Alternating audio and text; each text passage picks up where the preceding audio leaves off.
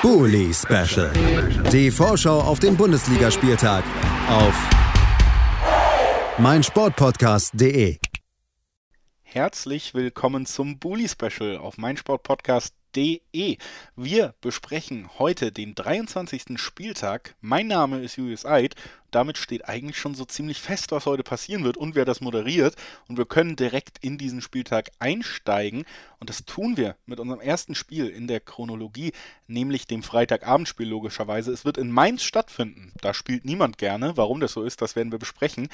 Leverkusen wird zu Gast sein. Die sind gut drauf. Mal gucken, ob sie ja in Mainz bestehen können. Wir besprechen das Ganze mit Jan Buddel von den Hinterhofsängern. Hallo Jan. Hallöchen, grüß dich grüß dich zurück und äh, lass uns direkt mal auf das letzte Mainzer Ergebnis vielleicht gucken, bevor ich dann nochmal ein paar äh, schöne rausrecherchierte Eckdaten raushaue, über die wir auch sprechen können vor diesem Duell. Aber letztes Spiel, Auswärtsspiel von Mainz in Freiburg, am Ende ein 1 zu 1. Man hat, glaube ich, in diesem Spiel sehr, sehr klar den, den Plan von Mainz erkennen können. Äh, und, und Freiburg konnte dann mit dem Joker am Ende doch noch irgendwie das 1-1 holen. Von den Spielanteilen sicherlich ein verdienter Ausgleich. Trotzdem, wie gesagt, fand ich auch, man hat klar den Plan von Mainz gesehen. Wie hast du das Spiel wahrgenommen? Ja, Freiburg steht in dieser Saison ein klein wenig dafür, dass man mit Feuer reinstartet, den Gegner so ein klein wenig schockt, dann ein wenig den Rhythmus verändert, dann den Gegner etwas kommen lässt und dann darauf reagiert. Und Freiburg trifft sehr, sehr früh ähm, gerne in dieser Saison und auch davor in der Saison schon. Und Mainz hat darauf einfach perfekt reagiert, indem sie einfach in der ersten Viertelstunde Vollgas gegeben haben. Und das hat ähm, ja, das hat den Freiburgern überhaupt nicht gepasst und sie haben dann in der ersten Halbzeit nicht mehr wirklich stattgefunden. Also äh, den 16er haben sie ganz selten mal gesehen, die meiste Zeit aus der Ferne.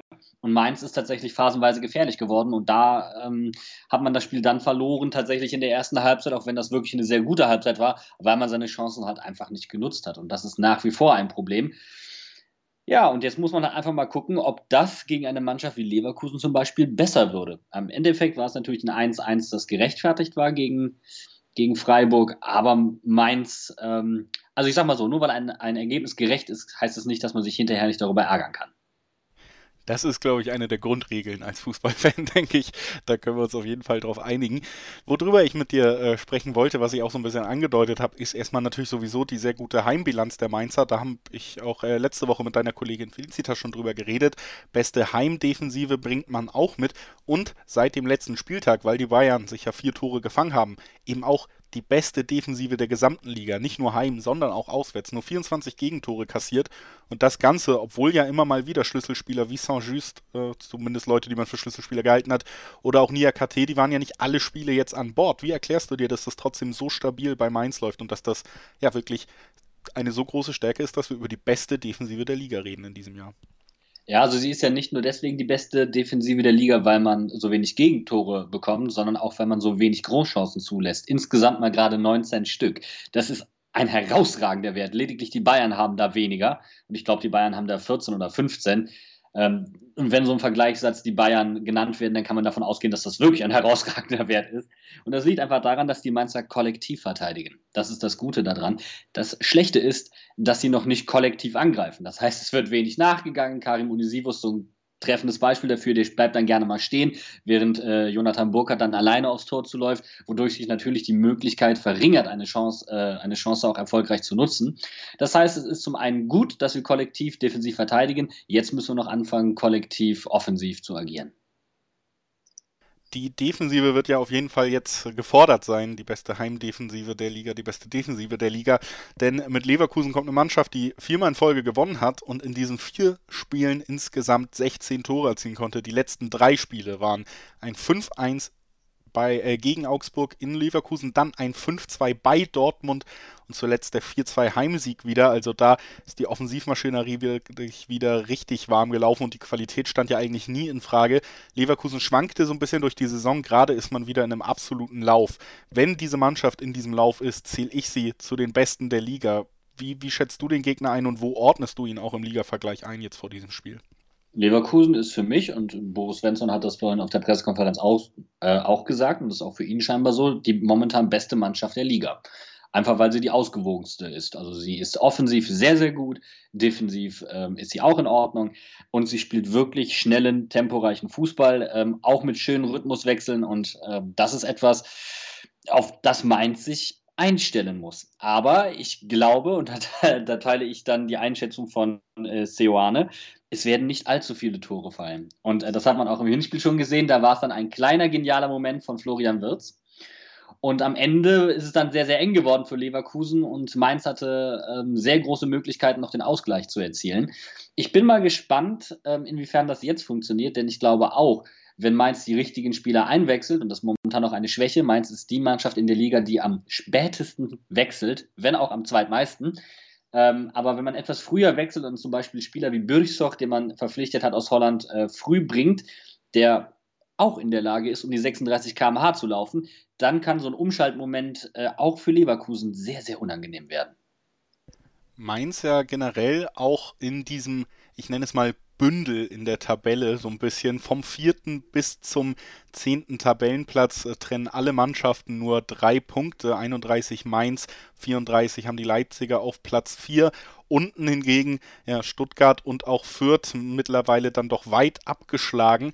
Wie blickst du als Mainzer mittlerweile auf die Tabelle? Klar, das äh, bekomme ich auch immer von euch allen zu hören, von den Hinterhofsängern. Das Saisonziel ist der Klassenerhalt, woanders guckt man gerade nicht hin, aber macht sich da zumindest so eine leichte Entspannung langsam breit, dass man da auf einem sehr, sehr guten Weg ist? Also wir sagen ja nicht, dass der Klassenerhalt das erste Ziel ist. Wir sagen, das Wichtigste ist die Entwicklung der Mannschaft. Und da gibt der Tabellenplatz jetzt einfach gerade her, dass man eigentlich den jungen Spielern ähm, und den Spielern, die nicht so viel gespielt haben, bisher mehr Spielzeit gibt. Wir haben einfach sehr viele talentierte Spieler in Mainz aus dem NLZ hochgezogen, ob das ein Paul Nebel ist, ob es ein Niklas Tauer ist, auch ob es ein Finn Dahmen beispielsweise ist. Ähm, der auch U21 Europameister geworden ist. Das sind alle Spiele, die könnten jetzt mal ein wenig äh, Einsatzzeiten bekommen, äh, auch um sich weiterzuentwickeln und vielleicht auch nochmal, das hat man ja am Anfang der Saison gesehen, dass dieser zweite Anzug eigentlich sehr gut sitzt, dass man diesen Wettkampf, den Wettbewerb im Kader weiterhin hochhält. Weil bisher hat Bo Svensson ganz klar seine, seine Lieblings 11, 12 Spieler, die spielen, auch etwas unabhängig davon, wie sie die Leistung eigentlich auf den Platz bringen. Äh, und das sollte sich jetzt bei dem Tabellenstand ein klein wenig ändern. Nicht, weil wir weiter nach oben schielen wollen. Nur, äh, wenn du junge Spieler jetzt reinwirfst, können sie halt schlecht was kaputt machen. Und das ist, glaube ich, eine sehr gute Voraussetzung, um sich äh, frei entwickeln zu können. Bevor wir gemeinsam tippen, vielleicht noch ein kleiner Blick auf einen der älteren Spieler, der jetzt nicht mehr da ist. Adam Soloy hat seinen Vertrag aufgelöst und Mainz verlassen. Wie hast du diese ganze Geschichte wahrgenommen und, und was bedeutet das auch für den Mainzer Kader? Ich glaube, ich spreche jedem Mainz-Fan aus, ähm, aus dem Herzen, wenn wir sagen, es ist eine leichte Erleichterung zu spüren, dass, dass er äh, gegangen ist was aber nicht daran liegt, dass er ähm, sich nicht immer zu 100 Prozent in den Dienst der Mannschaft gestellt hätte, ähm, das ist ein verdienter Spieler bei uns, ein Stück weit auch Vereinslegende, gerade mit den Bruchweg Boys in der älteren Geschichte, die jetzt schon ein bisschen her ist, aber auch äh, in, der, in der vergangenen Saison hat er sich extrem reingehangen, ähm, hat der Mannschaft sehr, sehr viel gegeben. Aber jetzt wäre er nur noch Ergänzungsspieler gewesen. Und ich habe dir gerade schon gesagt, äh, wir würden uns freuen und es wäre eigentlich auch an der Zeit, dass jetzt andere Spieler Einsatzzeiten zu beko äh, bekommen. Und diese Einsatzzeiten hätte er wohl auch nicht mehr bekommen, hat Bo Svensson heute gesagt. Und da ist es natürlich auch der Anspruch von Adam Soloy an sich selbst, äh, noch etwas mehr zu spielen. Und dann hat Basel noch einen Jahrvertrag draufgesetzt. Das ist gut für ihn, das ist gut für uns. Und ich glaube, schöner kann ein Abschied dann auch nicht verlaufen. Dann lass uns noch gemeinsam tippen, wie schön das Spiel zwischen Mainz und Leverkusen in Mainz verlaufen könnte. Was glaubst du? Wie geht's aus? Oh Gott, ey. Ähm, ich glaube 2-1.